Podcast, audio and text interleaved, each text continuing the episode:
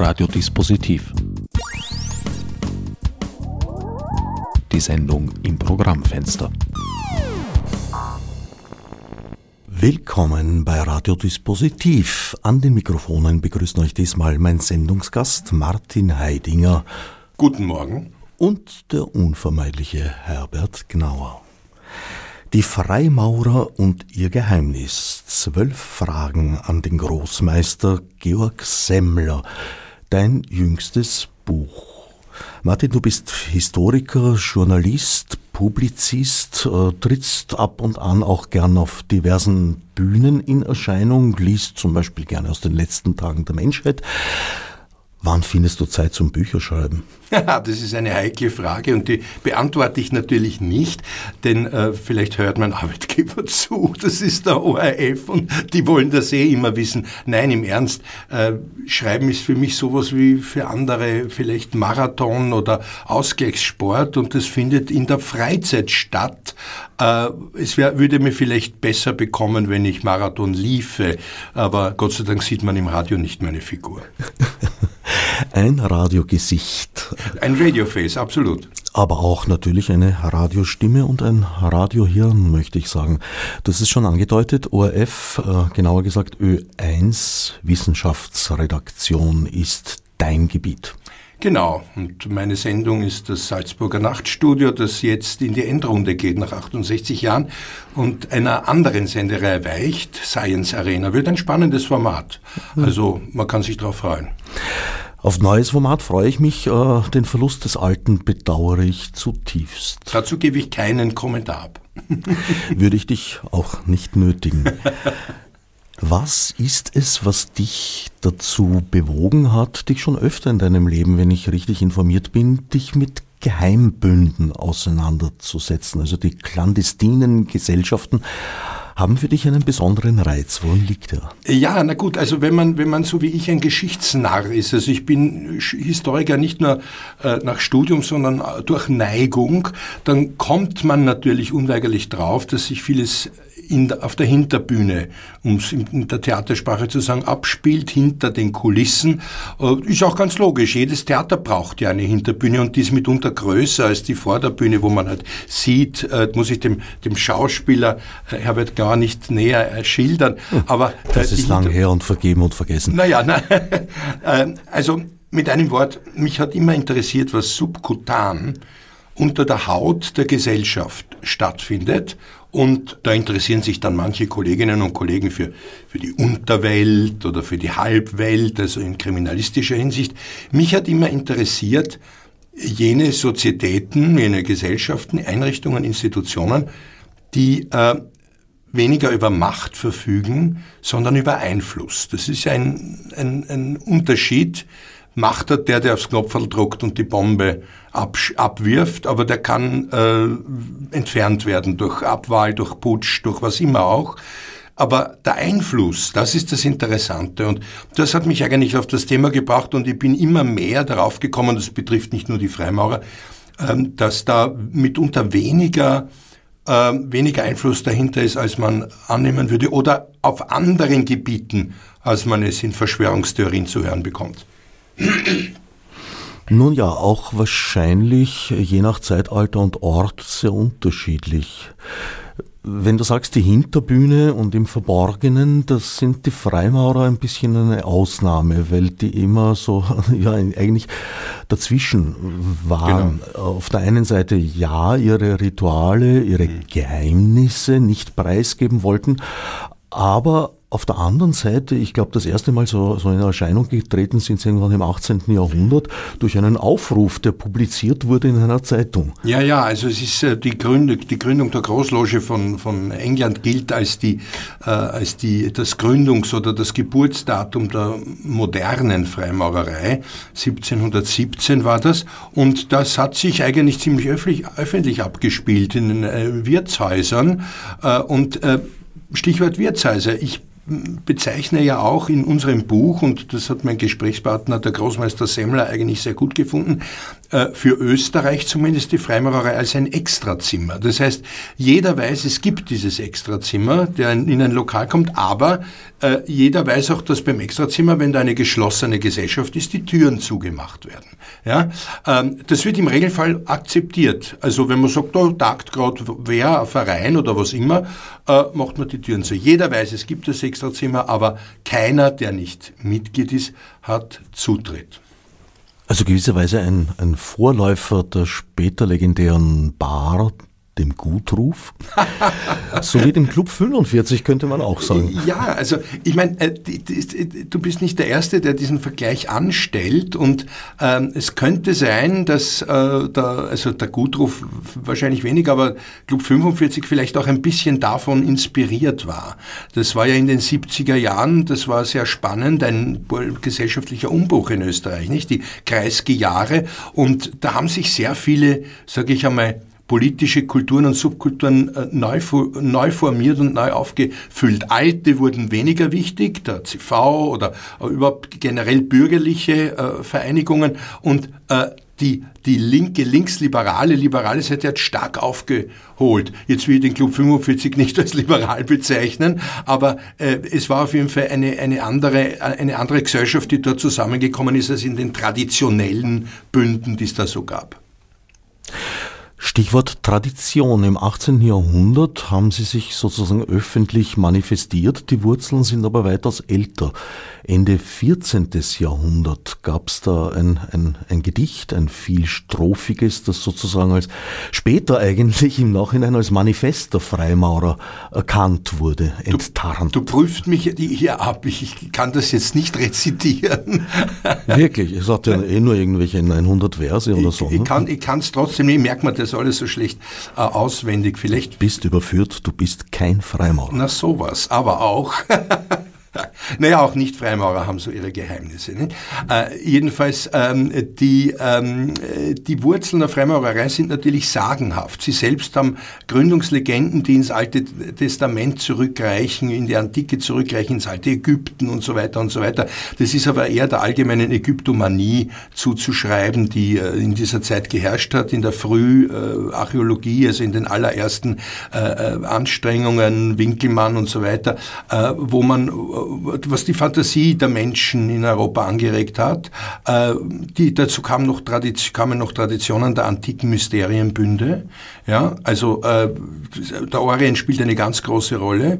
Und äh, natürlich die Dombauhütten, auf die man sich bezieht, die Dombauhütten der frühen Neuzeit. Bis heute heißt das ja Bauhütte. Eine Loge ist nicht nur Loge, sondern auch eine, eine Bauhütte und ähm, die einen Tempel birgt sozusagen und äh, ja, äh, es ist natürlich sehr schwer, hier Dichtung von wirklich historischer Wahrheit äh, zu unterscheiden. Ein Autor, der ein sehr, sehr umfassendes Werk jetzt vor wenig, kurzer Zeit herausgebracht hat, ähm, hat führt sie auf, äh, führt die Freimaurerei auf eine höfische äh, Sitte in, im alten Schottland zurück.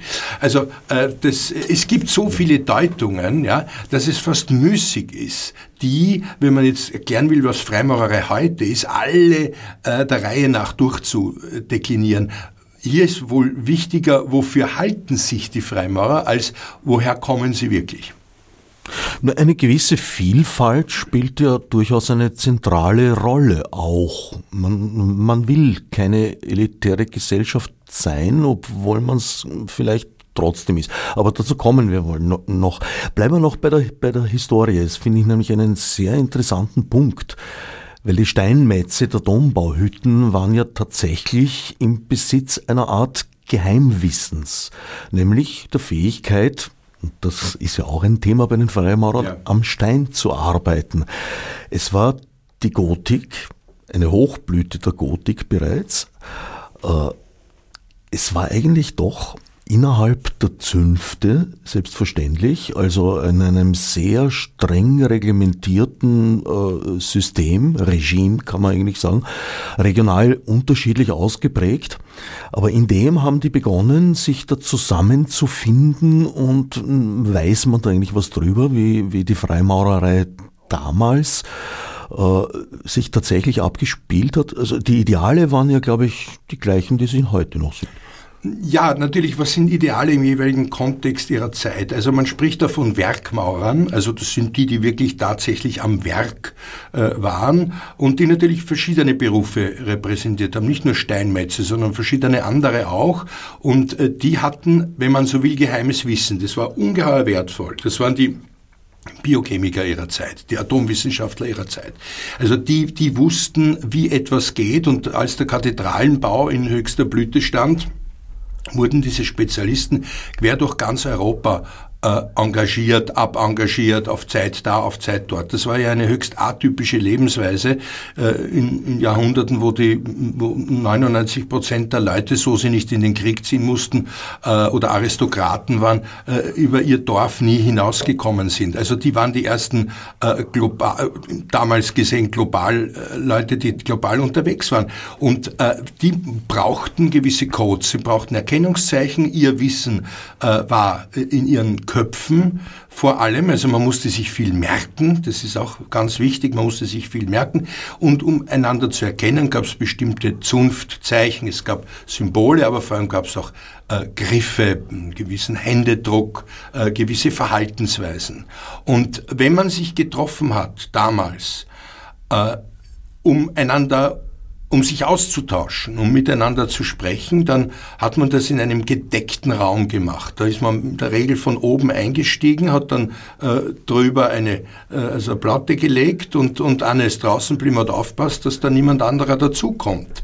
Daher sprechen die äh, Freimaurer auch heute noch von äh, Deckung, also in einem gedeckten äh, Raum sich zu befinden, um dort frei sprechen zu können. Von unschätzbarem Wert, für die Werkmaurer mit ihrem Wissen und natürlich dann auch für die, die keine Steinmetze waren, die sich dann dem im Laufe der Zeit angeschlossen haben. Warum? Da darf ich vielleicht ein neues Thema eröffnen, aber ich will den, nicht den Moderator ins Handwerk pfuschen. Äh, die damaligen Gesellschaften waren ständisch, waren zutiefst ständisch organisiert. Das heißt, man musste unter seinesgleichen bleiben. Nicht nur konfessionell religiös, sondern auch von, von der Gesellschaftsschicht her. Und es wäre ein Skandal gewesen, wenn ein Aristokrat mit einem äh, mit einem äh, Bürger, aber vielleicht noch darüber hinaus mit einem Domestiken, mit einem, einem, einem Diener, mit einem, einem äh, äh, Knecht äh, in irgendeiner Weise zusammenkommt, um ohne ein, eine gewisse gesellschaftliche Distanz über ernste Dinge zu sprechen. Ähm, das heißt, äh, der Skandal der Freimaurerei war genau das, dieses Übergreifende und im Prinzip ist es das bis heute, dieser Skandal, dass dort Leute einander kennenlernen und treffen und miteinander im Austausch stehen, die einander sonst nie kennengelernt hätten. Freiheit, Gleichheit, Brüderlichkeit, Toleranz und Humanität sind die Grundpfeiler. Haben die Freimaurer die französische Revolution vorweggenommen? Also vorweggenommen, äh, das kann man so nicht sagen. Was sie nicht gemacht haben, ist, dass sie die französische Revolution äh, durchgeführt haben. Das kann man, kann man nicht behaupten. In Frankreich der, der, des Ancien Regime, also des 18. Jahrhunderts, äh, haben ca. 20, 25 Millionen Menschen gelebt. Da war ein, ein in Prozenten ausdrückbarer Anteil, vor allem in den Städten der männlichen Bevölkerung, waren Freimaurer. Also ein ganz, ganz hoher Anteil. Und es war unvermeidlich, dass auch Träger der Revolution äh, äh, unter diesen Freimaurern waren. Aber äh, es gibt ein schönes Beispiel. Wenn wir uns äh, ins Jahr 1793 beamen, die Enthauptung von König Ludwig XVI., äh, und wenn man sagt, na ja, äh, einer der, der ihn dorthin gebracht hat, auf die Guillotine war, war Robespierre, dann waren, wenn man es auf die beiden Leute reduziert, dann waren dabei ein Freimaurer und ein Nicht-Freimaurer im Spiel. Der Nicht-Freimaurer war Robespierre und der Freimaurer war Ludwig XVI. Das heißt, ähm, das ist äh, überhaupt nicht auszumachen, so linear, wer was hier repräsentiert. Unbestritten ist, dass du hast das zitiert, die Freiheit, Gleichheit, Brüderlichkeit, ähm, dass das in den Logen gewachsen ist. Übrigens ein immanentes Spannungsverhältnis mit Toleranz, denn die äh, Aufklärung war vieles. Tolerant war sie nicht. Sie hat Sachen beseitigt, sie hat religiöse äh, äh, Relikte, religiöse Versatzstücke äh, beseitigt. Wenn sie da tolerant gewesen wäre, wäre sie nicht die Aufklärung geworden. Es ist doch ziemlich schwer nachzuvollziehen, wann die französische Revolution welches ihrer Kinder weshalb gefressen hat. Ja, das, da wir haben ja ein Buch drüber geschrieben, über, über die Todesstrafe. Da gab es ein eigenes Kapitel, ein großes. Das muss man wirklich minutiös, fast nach Monaten sezieren und sedieren, äh, wer wen umgebracht hat, aus welchem Grund. Ähm, äh, das Faszinierende an der Revolution, an dieser klassischen ersten französischen Revolution ist, dass in Windeseile von 1789 bis, äh, setzen wir es an, bis zum, zur Krönung Napoleons 1804, dass da alle politischen Systeme durchgespielt wurden, die dann bis heute eine Rolle spielen. Also wir jetzt hier nicht in allzu viele Details gehen, aber man kann anhand dieser französischen Revolution Weltgeschichte in der Nussschale äh, nachvollziehen. Die, die Freimaurer waren da also es waren, sagen wir so, es waren natürlich Freimaurer auch daran beteiligt, aber äh, ja, es gibt auch große Missverständnisse in dem Zusammenhang. Darf ich eines erzählen. Ich äh, bitte darum, Dichter Voltaire, weil du gemeint hast, ins Handwerk pfuschen, das ist mangels Handwerk noch keinem Sendungsgast. Wir reden ja über Maurerei, das ist immer Handwerk und auch Radiohandwerk. Äh, der Dichter Voltaire, nicht Arouet mit, mit, äh, mit echtem Namen, Dichter Voltaire äh, hat ja die französische Revolution nicht mehr erlebt, obwohl er sie, äh, obwohl er sie äh, postuliert hat, vorausgesagt hat. Er hat gesagt, die jungen Leute sind glücklich, sie werden große Dinge zu sehen bekommen. Und Voltaire als alter Pessimist äh, hat ja ein langes Leben für die damalige Zeit gehabt und äh, war mehrfach aus Frankreich verbannt, vertrieben, hat dann in Genf auch in einem sehr intoleranten Umfeld äh, gelebt und wurde dann vom Ludwig XVI. nach Frankreich wieder eingeladen. Weil Ludwig XVI. hat ein bisschen PR, Eigen-PR betrieben, hat sich gedacht, der ist so beliebt, das ist ein weltberühmter Dichter, heute, heutzutage wäre er Showmaster, der, der, der Voltaire, so eine Mischung aus David Letterman und Harald Schmidt. Äh, und äh, gut, und äh, er kam zurück nach Paris im hohen Alter mit seiner altmodischen Langhaar, Perücke, Allonge-Perücke und wurde an den Toren von Paris äh, von der Bürgerschaft empfangen und hat dort äh, vereinfacht gespr gesprochen von allen Vereinen der Stadt die Ehrenmitgliedschaft bekommen. Von der Innung, der, der Bäcker, von, der, von den Fleisch- und Wurstwaren, der mir vielleicht sogar Wurstradl kennt, keine Ahnung. Und auch eine Freimaurerloge namens Neuf Sœurs, äh, haben ihn zum Ehrenmitglied gemacht, haben ihn eingeholt, dann ist er äh, an einem Abend dort äh, initiiert worden, hat alle drei Grade bekommen und dann ist er heimgegangen und ein paar Wochen später war er tot. Bis heute wirst du überall in allen Ausstellungen und in allen Büchern über Freimaurerei finden, Voltaire, der berühmte Freimaurer, dieser ganz bedeutende Freimaurer. Ja, ja, bedeutend war er, aber nicht als Freimaurer.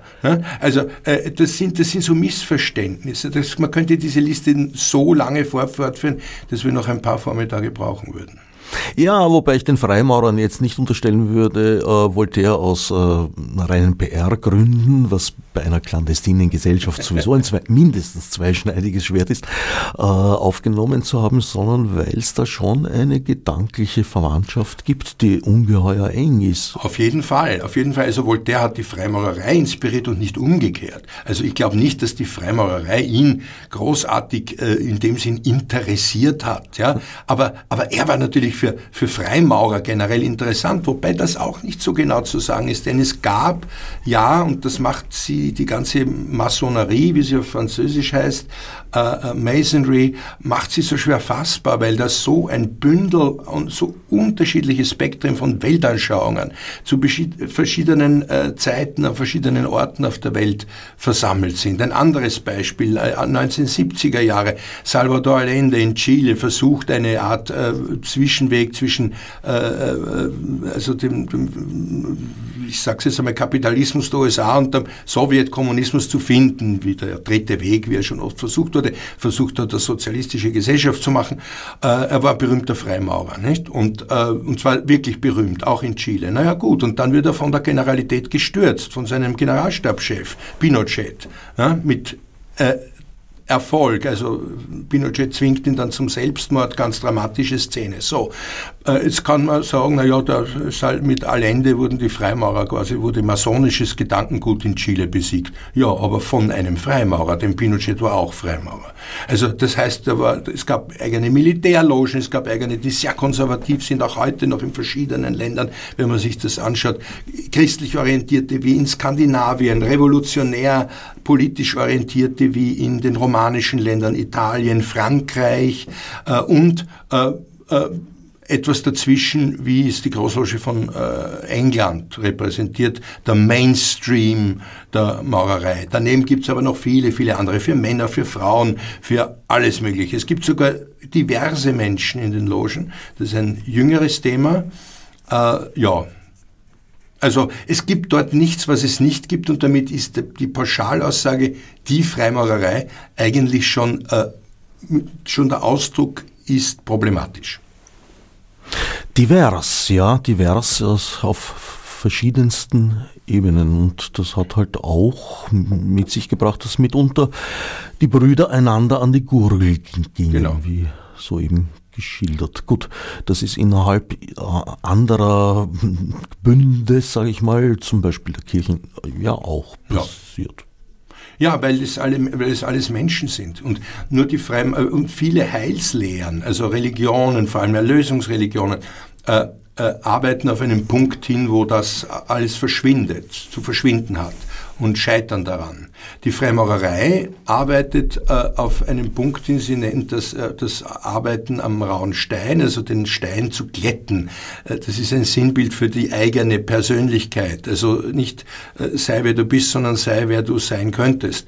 Und sie scheitert natürlich auch, äh, weil der Mensch eben der Mensch ist und nur sie, sie integriert das in ihr Gedankengut, sagt es, es wird nie gelingen, den Raunstein vollkommen zu glätten. Und dadurch unterscheidet sie sich, dadurch wird sie auch angefeindet von sehr vielen Heilslehrern, seien sie religiöser oder, oder politischer Natur, wenn man sie des Relativismus bezichtigt, zu sagen, also das geht ja gar nicht. Man kann ja gar nicht auf eine Erlösung hinarbeiten, äh, wenn man so arbeitet wie die Freimaurer, die sagen, na ja, äh, letztendlich äh, ist man dann, was weiß ich, wie die sagen, geht man dann in den ewigen Osten, also die, die, äh, die irdische Existenz ist beendet, was danach kommt, kann sich jeder selber privat, äh, religiös oder nicht religiös zusammenzimmern.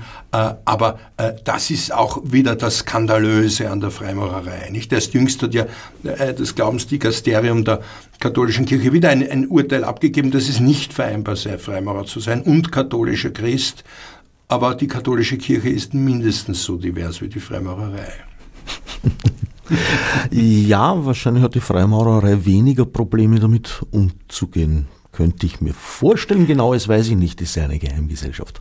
Ja, ja, ja, naja, aber so damit umzugehen, ähm, du hast vorher angesprochen, die Bürger, die einander, äh, die, die Brüder, die einander an die Gurgel gehen. Ja, ja, also das ist vor allem zwischen den verschiedenen Systemen, also was weiß eben die politisch ausgerichteten äh, in, in Lateinamerika, in Frankreich, in Italien, äh, die also nicht in, in Einheit sehr viele mit, mit London sind. Also London ist sowas wie der Vatikan. Für die, oh, das werden, werden einige nicht gern hören, aber ist sowas wie der, die Bezugsquelle, der Bezugspunkt äh, für die, für die sogenannte reguläre Freimaurerei, wie sie sich selbst nennt. Und äh, die, also London muss äh, eine Loge an oder muss eine Großloge anerkennen, damit sie als regulär gilt. Und, äh, aber es gibt überall Reibungen, auch die Frauenfrage, um Himmels Willen. Also das ist ja ganz, ganz eine, eine äh, zwar nicht lodernde, aber eine sehr heikle Geschichte. Ja. Tun sich die Freimaurer eventuell sogar mit diversen Personen leichter als mit Frauen? naja, da gibt es einen Präzedenzfall, der unheimlich paradox ist. Der liegt noch nicht sehr lange zurück. Äh, äh, da gab es in, in, in England einen, einen Bruder, der äh, mit der Zeit, schon ein älterer Herr, der mit der Zeit beschlossen hat, eigentlich ist er lieber eine Frau und hat sich schrittweise zur Frau transformiert und kam dann auch in Frauenkleidern in seine Loge. Und da gab es dann die Anfrage an äh, die übergeordnete Instanz, an die Großloge, eine der Großlogen in England, äh, geht das? Ne? Der kommt ja jetzt äh, als Schwester statt als Bruder. Und äh, da, da, Äh, der Schiedsspruch war dann so, äh, ja, denn als er Mitglied wurde, war er ja ein Mann und er kann auch weiter als Frau in die Loge kommen. Was weiterhin verboten bleibt, ist, dass sie ein Mensch, der als Frau geboren wird, äh, also hier in, in diesen Männerbund eintritt. Das heißt, du hast völlig recht. Äh, in dem Fall tut's tat sich diese eine Loge leichter oder ist sogar die übergeordnete Instanz leichter mit dem, der sich transformiert, der dieser Metamorphose unterworfen ist, äh, als mit, aber als mit einer, sag, unter Anführungszeichen, echten, also geborenen biologischen Frau. Äh, ja, das ist so und das ist skurril und ein Paradox, aber, aber it's, a, it's a fact. Ja? Wieso tun sich die Freimaurer mit den Frauen so schwer? Also zunächst ist zu sagen, es gibt ja auch sogenannte gemischte Logen, es gibt auch Frauenlogen, es gibt sehr, ein, ein sehr altes äh, System, also sehr alt immerhin auch aus dem 18, aus dem, 7, äh, Entschuldige, aus dem 19. Jahrhundert, der Droit Humain, äh, der äh, also einen äh, ich habe da keine Statistik, aber wahrscheinlich zu zwei Drittel oder drei Viertel äh, weiblich ist. Der arbeitet auch in, in Österreich. Es gibt auch, wie mir Georg Semmler äh, versichert hat, auch eine, also Kontakte zum Droit Humain.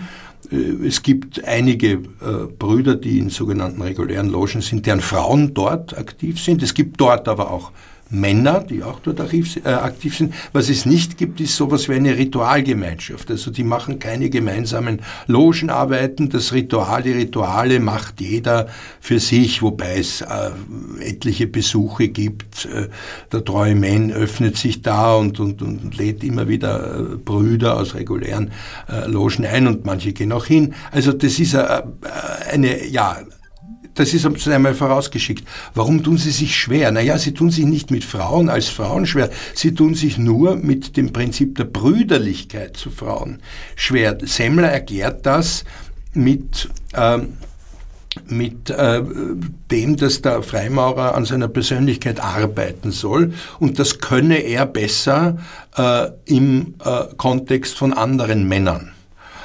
Das ist die Argumentation. Ich lasse das jetzt einmal so im Raum stehen. Das ist die offizielle äh, Lesart. Ob das heutzutage noch wirklich so ist, sei dahingestellt. Wir erleben in den letzten 20, 25 Jahren eine, eine enorme äh, Erosion der Geschlechterrollen. Äh, vielleicht ist es aber auch gerade das, was die männliche Freimaurerei so attraktiv macht, weil sie wirklich einer der letzten, also Männerbünde in ihrer klassischen Ausführung ist. Äh, da kann man jetzt drüber sagen, das ist furchtbar reaktionär und gerade die reden von Aufklärung und das soll weitergehen, progressiv und so weiter. Äh, das mag schon sein. Es ist nur ein Fakt und ich stelle es fest und als Journalist staunt man ja auch gern, dass da offenbar eine Linie eingehalten wird und äh, die größte Argumentationshilfe ist natürlich London. Also Londinium locuta. Äh, Causa finita. Äh, und die, und in, äh, die, die sagen, also Großloge United Grand Lodge of, of, of England, äh, Duke of Kent ist der, der Großmeister, äh, sagt, es gibt zwei Kennzeichen von Regularität. Es muss äh, ein heiliges Buch am Altar liegen während der Arbeit, ob das jetzt die Bibel, der Koran, der Tenach oder was immer ist, un, ohne dass das bearbeitet wird inhaltlich, aber es muss als Symbol geheiligter Überlieferung da liegen. Und äh, es muss ein Männerbund sein. Also das sind die beiden Voraussetzungen für Regularität. Und ich nehme an, dass auch die Großloge von Österreich daran zumindest derzeit nicht rütteln wird, denn die Internationalität dadurch zu gefährden, ist vielleicht zu riskant. Aber mal schauen, was in London ist, weil wenn die sogar schon diverse zulassen, weiß man nicht, was sie vielleicht übermorgen tun. Die Wurzeln in England. Du hast es schon gesagt, die hohe Mobilität der Steinmetze und anderen Gewerke. Mhm. Eigentlich waren alle Handwerker unterwegs und auch die Künstler. Die Handwerker ja. vielleicht nicht ganz so großräumig, aber die, die Künstler dann vor allem später in der Renaissance sehr stark. Ich bin den, den Metzen und äh, ihren Kollegen äh, allerdings sehr dankbar, dass sie zwar die Künste da, also die Kunst am Stein zu arbeiten zum Beispiel, äh, transportiert haben auf kontinentalen Boden, nicht aber die englischen Maß- und Eichsysteme. Wie man hört, wollen ja einige wieder äh, das wieder einführen, nicht? Dieser eine konservative Abgeordnete sagt, man soll, das, man soll diesen, diesen metrischen Quatsch mhm. äh, des Kontinents. Die Irrlehre. Ja, genau. Mhm. mhm.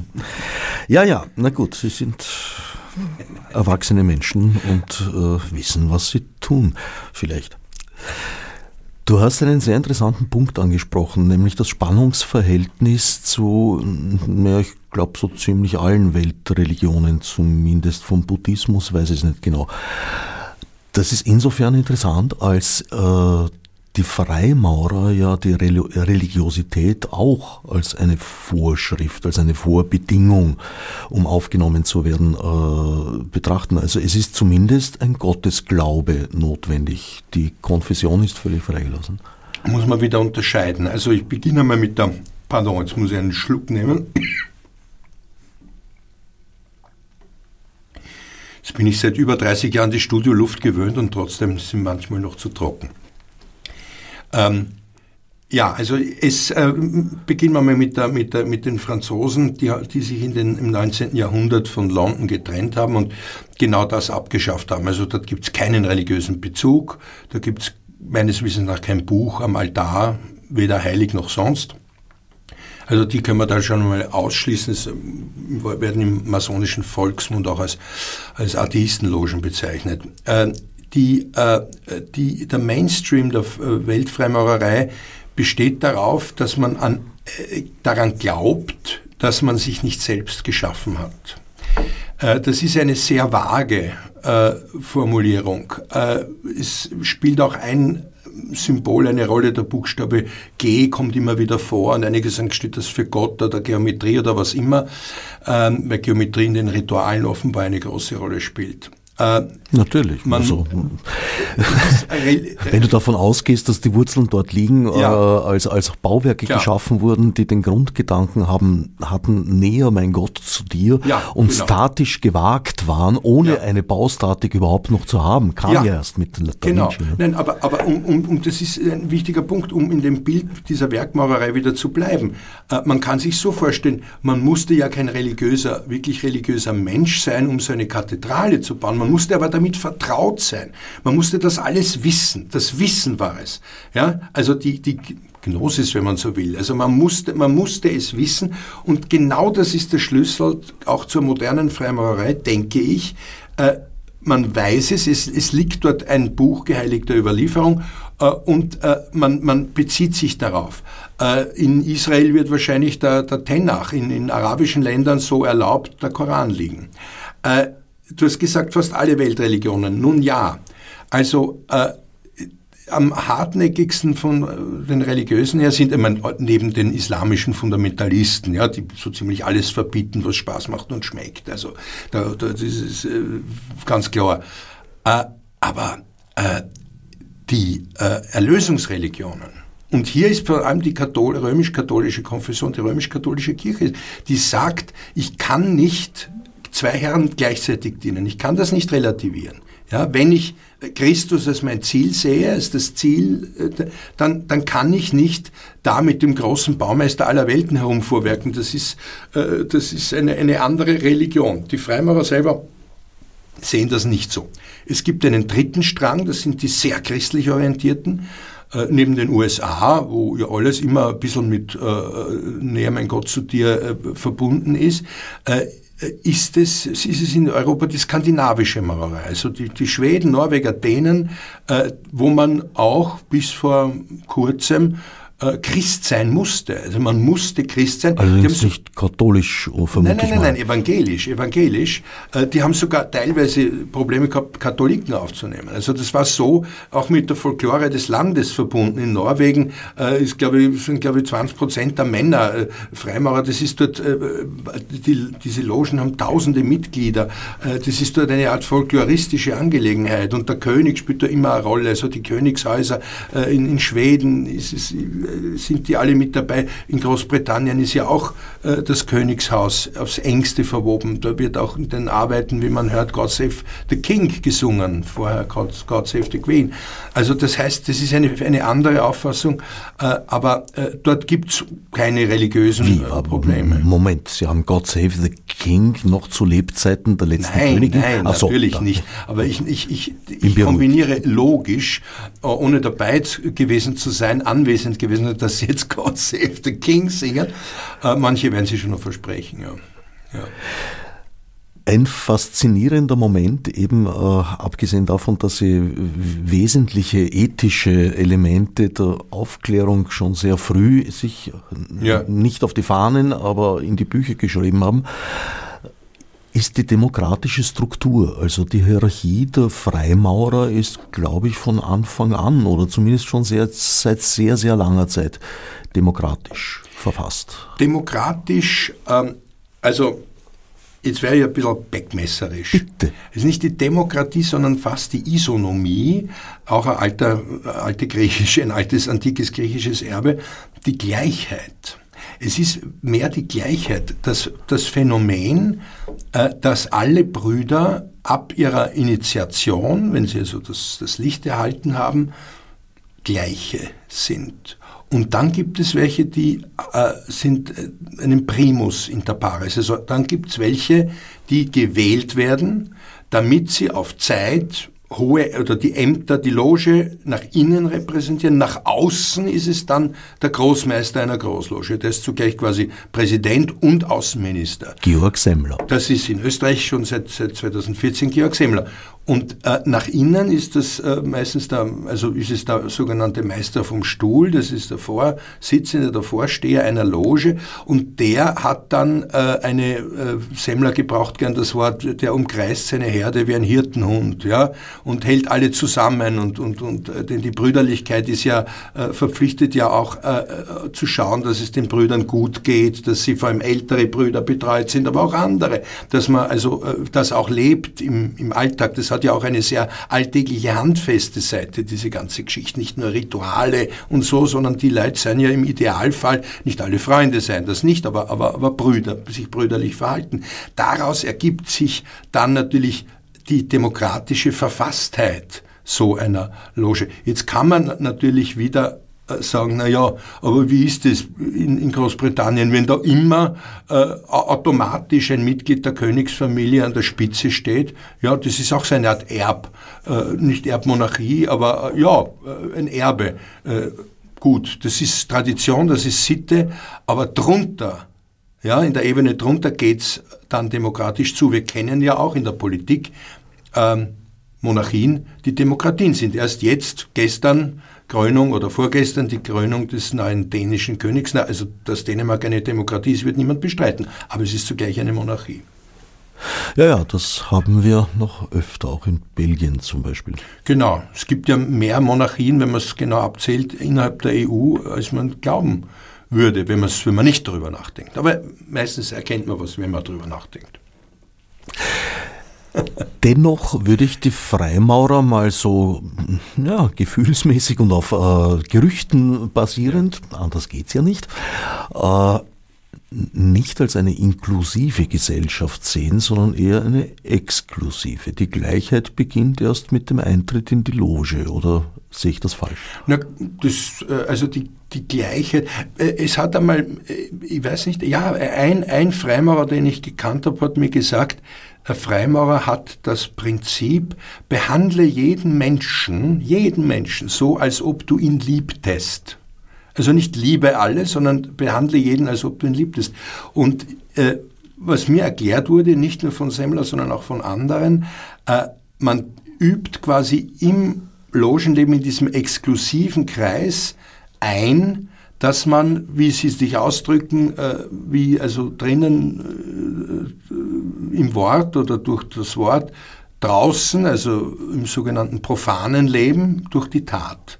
Das heißt also, äh, man, man übt das ein, man erarbeitet sich und vor allem sich, ja, also es ist ja nicht das Ziel, an den anderen zu arbeiten, sondern an sich, man erarbeitet sich in Gemeinschaft, in aller Vielfalt, dann äh, jene Erkenntnisse, die einen dazu befähigen sollen, äh, Gutes zu tun draußen. So gesehen ist es inklusiv, weil es alle Menschen betrifft, aber in einem exklusiven Zirkel von Menschen. Und das Wichtige ist, und das hat der Semmler irgendwo da im Buch gesagt, ja, eher gegen Ende des Buches, äh, es gibt überall Hardliner in allen Parteien, in allen weltanschaulichen, in allen Religionen.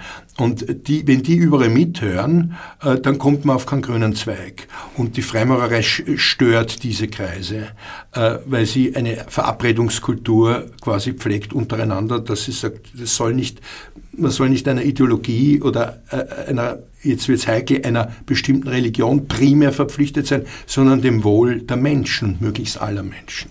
Das ist der Anspruch. Na gut, das ist natürlich äh, ein Reibungspunkt zu allen autokratischen Religionen, genau. würde ich jetzt mal sagen. Exakt, und, und deswegen waren die auch immer verboten, also in, in, in, in je, je totalitärer ein Regime war, bei den Nazis oder bei den Kommunisten. Da, wobei es gibt eine Ausnahme, Kuba. Kuba. In Kuba, äh, und zwar weil der Fidel Castro ja ein, ein intelligenter Mensch war und gewusst hat, dass alle lateinamerikanischen Befreier des 19. und frühen 20. Jahrhunderts alle Freimaurer waren. Also von Bo Simon Bolivar angefangen über José Martí, die alle also äh, als Helden gelten. Und wusste, wenn er das jetzt verbietet, den Kubanern, die gescheite Leute sind, dann werden sie sagen, holla, da, da, ist, da ist Sand im Getriebe, das ist unlogisch. Und deswegen hat er das gemacht, was der Josef II. In, äh, auf dem Boden äh, Wiens gemacht hat oder Österreichs.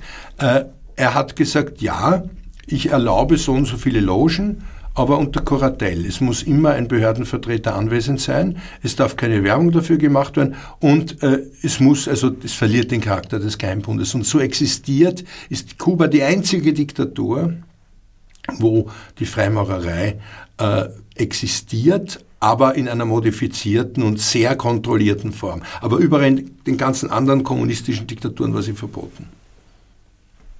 Das führt irgendwo auch zur Frage, wie haben sich die Freimaurer in Österreich und Deutschland vor allem während des Dritten Reiches verhalten?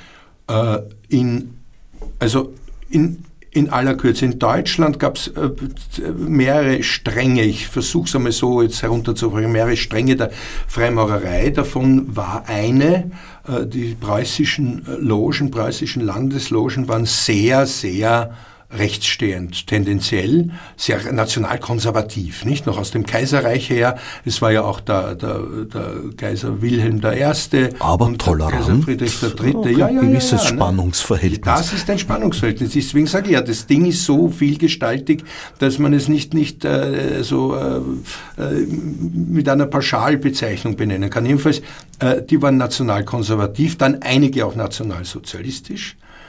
Es saß auch ein Freimaurer auf der Anklagebank äh, beim Nürnberger Hauptkriegsverbrecherprozess, das war Hjalmar Schacht, der ehemalige Reichsbankpräsident, der aber freigesprochen wurde, aus verschiedenen Gründen, das würde jetzt zu weit führen. Äh, die, äh, ähm, ja, und, und dann gab es eine, eine, eine Minderheit, die waren äh, eher politisch und eher linksorientiert, da haben Leute wie Kurt Tucholsky zum Beispiel dazugehört. In Österreich gab es die erste Richtung nicht, weil wenn man in Österreich konservativer war, man katholisch und wenn man katholisch war, konnte man nicht Freimaurer werden. Das heißt, da gab es in der Zwischenkriegszeit, sage ich einmal, äh, nur diese liberale, eher linke Richtung. Da waren sehr viele Sozialreformer vom Roten Wien dabei, äh, Julius Dandler, Ferdinand Hanusch etc. etc. Äh, und äh, auch sehr viele Juden, sehr viele jüdische Österreicher. Äh, das waren mehr als heute. Also es waren über 4000. Von denen blieben nach 1945 gerade einmal 80 über, die sich dann in einer Sammelloge Humanitas Renata wieder gesammelt die, haben. Und die jüdischen Brüder? Die jüdischen, nein, nein, über, nein allgemein, Brüder, das, Brüder vor 38. Mhm. Also die wurden, die Freimaurer, die österreichischen Freimaurer wurden sicher konsequenter verfolgt als grosso modo die, die Deutschen. Äh, gut, also nicht gut, aber äh, gab also viele, viele Opfer. Äh, es ist aber nicht auszuschließen und es gab auch Nationalsozialisten unter den österreichischen Freimaurern. Da gibt es von dem Historiker Markus Batka eine sehr, sehr, sehr luzide äh, und minutiöse Untersuchung dazu. Ich glaube, die Zeit rennt uns davon, sonst wär, oder, oder kann ich noch weiterreden? Ich, also, das ist so bitte, wir haben noch über 13 Minuten. Na, Wahnsinn. Du bist hier, um weiter, weiter zu reden. Dann, dann, dann plapper ich schonungslos vor mich hin.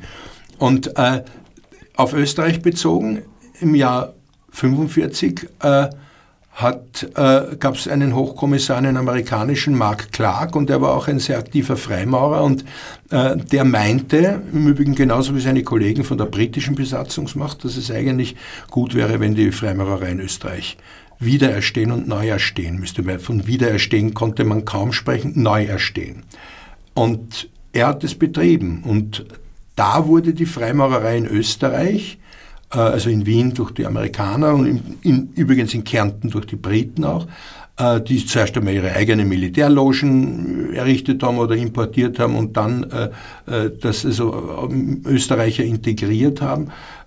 Da wurde das Ganze so richtig regulär. Also da begann dann erst diese Hinwendung der österreichischen Freimaurerei äh, zur, zum Mainstream.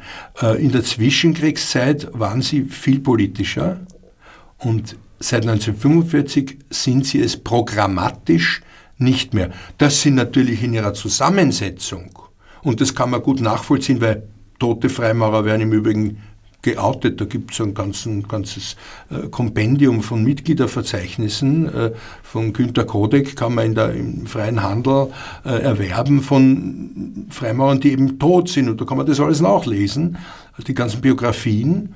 Und da ergibt sich dann ein buntes Bild. Mal waren sie bürgerlicher, mal waren sie linker. Also das hat mir einmal gesagt der Alexander Giese, ein, ein sehr berühmter Freimaurer, der, wie ich ihn gefragt habe, sag mir bitte, was die, wie die Geschichte, sag mir das beste Buch über die Geschichte der österreichischen Freimaurer, sagt er. Die Geschichte der Freimaurerei ist die Summe der Biografien ihrer Angehörigen. Also so gesehen, äh, ja, äh, kann man das aber, wenn man sich dafür interessiert, kann man das in offenen Quellen nachlesen und nachprüfen. Oder sich einen Ausflug auf Schloss Rosenau in genau. Waldviertel gönnen, wo genau. sehr vieles präsentiert ist. Also es gibt einige Freimaurermuseen auf der Welt, aber das ist sicherlich das Tollste.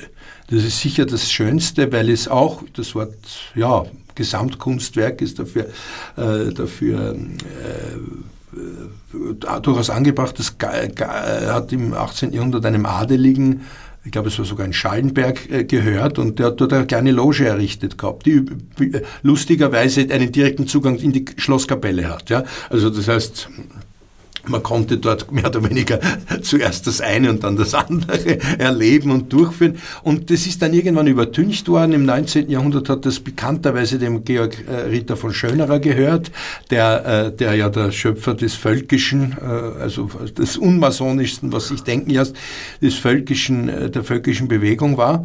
Und ja, und erst im 20. Jahrhundert wurden dort bei Renovierungsarbeiten die Fresken und alles freigelegt. So eine ganze maurerische ja, Komposition aus dem 18. Jahrhundert, weltweit meines Wissens nach einzigartig. Und da ist das Freimaurermuseum mit einer ständigen Ausstellung und mit verschiedenen wechselnden Ausstellungen untergebracht. Nicht zuletzt auch ein Museum seiner selbst. Genau. Die Ursprünge würde ich da eben in dieser Aufbruchsstimmung der Gotik, äh, wo sehr vieles explodiert ist, nicht nur die Höhe der, der, der, der Gebäude, wo auch mancher Rückschlag zu verzeichnen war. Ich glaube, am Anfang sind mehr Dome eingestürzt, als äh, es ausgehalten ja. haben. Es gibt auch ein paar halbfertige, die ja. dann so gelassen wurden. Zu bewundern, das war der Aufbruch des Bürgertums, die Emanzipation mhm. des Bürgertums. Wie hat sich dann im 19. Jahrhundert die Emanzipation des Proletariats niedergeschlagen? Gab es dann auch eine Loge zum fröhlichen Eisenbahner? ja, das ist eine gute Frage. Also äh, es gibt so Speziallogen im angelsächsischen Bereich auf jeden Fall. Also gibt es solche, das sind äh, vor allem Militärs, Offiziere, Unteroffiziere dabei, dann gibt es jetzt vor allem Feuerwehrleute dabei. Also äh, das ist, ich habe eine Schnurre gehört, dass einer in, in, ins Taxi steigt und schnell in seine Loge will und äh, der Taxler schaut ihn an und sagt, äh, hast du dein Zeug daheim vergessen, gell? dein Werkzeug. Ne? Sagt er, ja, sagt, nein, ich weiß eh, wo du hin willst. Die Adresse kenne ich ja. Also, äh, das ist eine breit, die sind sehr breit aufgestellt. In Österreich ist das Ganze, das war ja verboten von 1794 bis 1918, muss man sich vorstellen. War es ja verboten. Es war zwar in der ungarischen Reichshälfte ab 1867 erlaubt, ab dem Ausgleich, da gab es die sogenannten Grenzlogen, aber es war alles unter der Tuchend. Und da war das Proletariat sehr wenig repräsentiert, obwohl zum Beispiel auch Franz Schumayer, der berühmte sozialdemokratische Redner, Friedner Agitator, der dann ermordet wurde, äh, vom, vom äh, Neffen vom, vom äh, na, ja, egal, Kunschak, glaube ich. Äh, und äh, das äh, war nicht sehr repräsentiert und es ist heute auch nicht sehr repräsentiert. Semmler hat mir das, da haben wir im Buch äh, detailliert drüber gesprochen, was ist mit den Blue-Collar-Workern? Naja, äh, wenn du einmal in der Woche dich äh, am Abend versammeln sollst und dann hochgeistige Gespräche führen, wenn du aber dann Schicht hast, um sechs in der Früh oder, oder wenn es gerade nicht geht, gibt andere Berufe auch, die, nicht, die das nicht können. Aber lange Rede, kurzer Sinn, in Österreich ist das eher eine Akademiker- äh, Veranstaltung oder eine, eine von der sozialen Struktur her bürgerlich, nicht von der inhaltlichen Ausrichtung. Also da gibt's ganz, ganz viele verschiedene. Allein ich kenne schon sehr, sehr entgegengesetzte äh, Charaktere, die sich als Freimaurer outen in der Öffentlichkeit und die man sonst nicht miteinander in Zusammenhang bringen würde. Wieder etwas Gefährliches. Ne? Zwölf Fragen hattest du frei, die du dem Großmeister der Großloge Georg Semmler gestellt hast. Das Bild auf Seite 9 suggeriert, dass du das im Kaffeehaus gemacht hast. Spricht man über Geheimnisse im Café? Naja, in Wien vielleicht schon. Ja, na gerade dort. Also das war, es war gar nicht, gar nicht als Provokation gedacht, aber ich habe dem Semmler gesagt, äh, hat ihn am Anfang ein bisschen überrascht, aber äh, das sehr, sehr gut aufgenommen und gesagt, äh, das ist schon Bestandteil der ersten Frage. Darf man in einem öffentlichen Raum, in einem Kaffeehaus, wo jeder solche Ohren kriegt, wenn er irgendwelche Reizwörter hört vom Nebentisch, darf man überhaupt über Geheimes sprechen? Und er hat mir da gleich im ersten, in der, im ersten Kapitel eben erklärt, na ja, es gibt einen Unterschied zwischen Geheimhaltung und zwischen Diskretion. Also, äh, wenn da jetzt einer durchs äh, Kaffeehaus dackelt und überall äh, an jedem Tisch sagt, äh, gestatten, ich bin Freimaurer, gestatten, ich bin, dann ist das eine Indiskretion sondergleichen. Es ist ihm zwar erlaubt, weil über sich selber darf er es ja sagen, aber es ist verböhnt, es ist nicht gern gesehen. Äh, wobei man sagen muss, das ist in Österreich vor allem so. In anderen Ländern ähm, ist, das, ist diese sogenannte Deckung nicht so strikt. Also in Skandinavien sagt es jeder, ja, bin Freimaurer. Nicht? In Österreich nicht. Das hat eben zu tun mit diesem alten Konflikt mit der katholischen Kirche als Institution, aber auch mit dem gesellschaftlichen Klima, das äh, hier geherrscht hat, vor allem aber auch durch diese große, große Zäsur, durch diesen Zivilisationsbruch, durch den Nationalsozialismus, der die Freimaurer mit den Juden gleichgesetzt hat. Gesagt hat, internationalistisch, verschwörerisch, volksverräterisch, organi international organisiert. Also daher die Diskretion. Aber für Kaffeehausgespräch reicht's allemal. Diese Einschätzung seitens der Nationalsozialisten äh, verwundert mich nicht. Äh, wohl verwundert mich das, was du vorher erzählt hast, dass es auch Nationalsozialisten unter den Freimaurern gegeben ja. hat. Gut, aber seit ich lernen musste, dass es auch Fascho-Mönche bei den Buddhisten gibt, äh, Gut, im Dritten Reich hat es sowieso alles gegeben. Genau. Und es herrschte, wenn man in der richtigen Position war, völlige Willkür. Stimmt, die Condottiere, die einzelnen, die kleinen Hitlers, die kleinen Führer, äh, da gibt es ja sehr viele Theorien. Ich habe auch einmal ein Buch gemeinsam mit Günter Steinbach geschrieben, das heißt Unser Hitler, die Österreicher und ihr Landsmann. Ähm, äh, man hat fast das Gefühl, dass der, äh, dass der Hitler nach dem Prinzip vorgegangen ist, divide et impera, also seine, seine Satrapen, seine Unterleifel sollen sich austoben dann können sie keinen Putsch gegen ihn machen. Nicht? Weil das war seine größte Angst, hat er ja 34 mit Röhm den größten Konkurrenten äh, äh, beseitigt. Aber die Freimaurer waren auf jeden Fall als Feinde äh, ist auch sehr geeignet. Ne? Das ist ja ganz, man gab eine eigene Ausstellung im Dritten Reich von kassiertem äh, Logeninventar, irgendwelche Totenköpfe und irgendwelche Ritualgegenstände, wo man gesagt hat, da schaut's her, schaut's her, das sind Todes- und Teufelsanbeter. Diese Bilder haben sich, die völlig absurd sind, haben sich aber äh, ja in Volkeshirnen teilweise gehalten, so nach dem Motto, naja, es könnte ja doch was dran sein. Und Verschwörungstheorien gibt's ja ohne, also gibt's ja Sonderzahl. Ja, und sie werden täglich mehr. Ja, und sie verändern sich auch, aber der Kern bleibt wahrscheinlich immer ähnlich. Ne? Die üblichen Verdächtigen.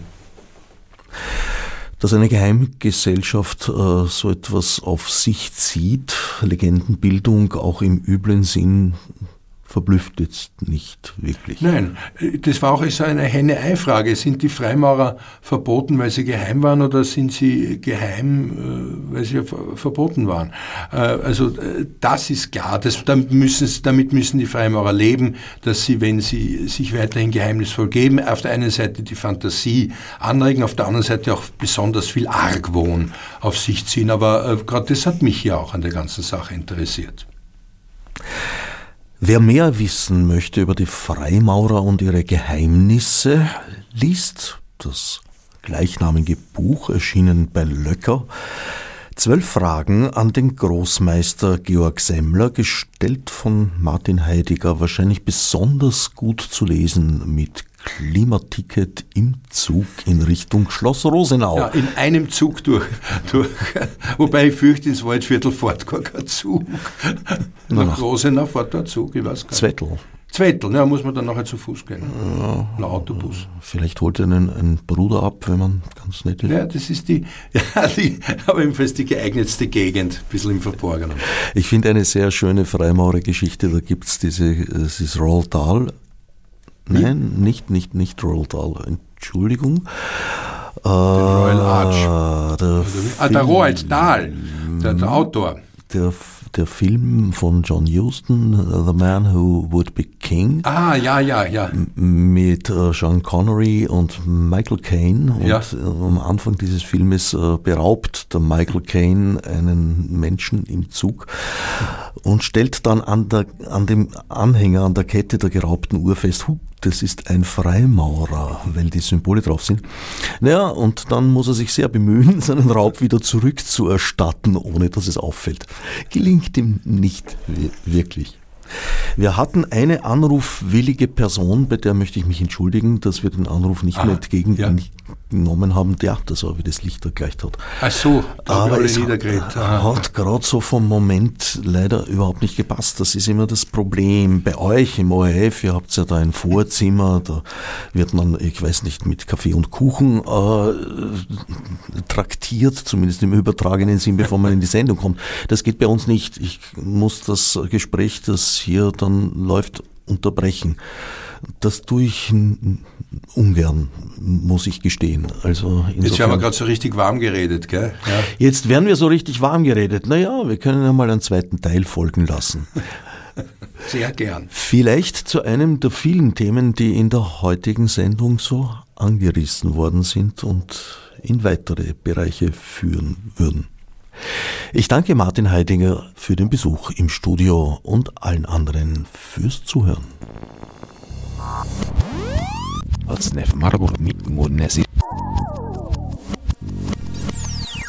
Fichte subsidiar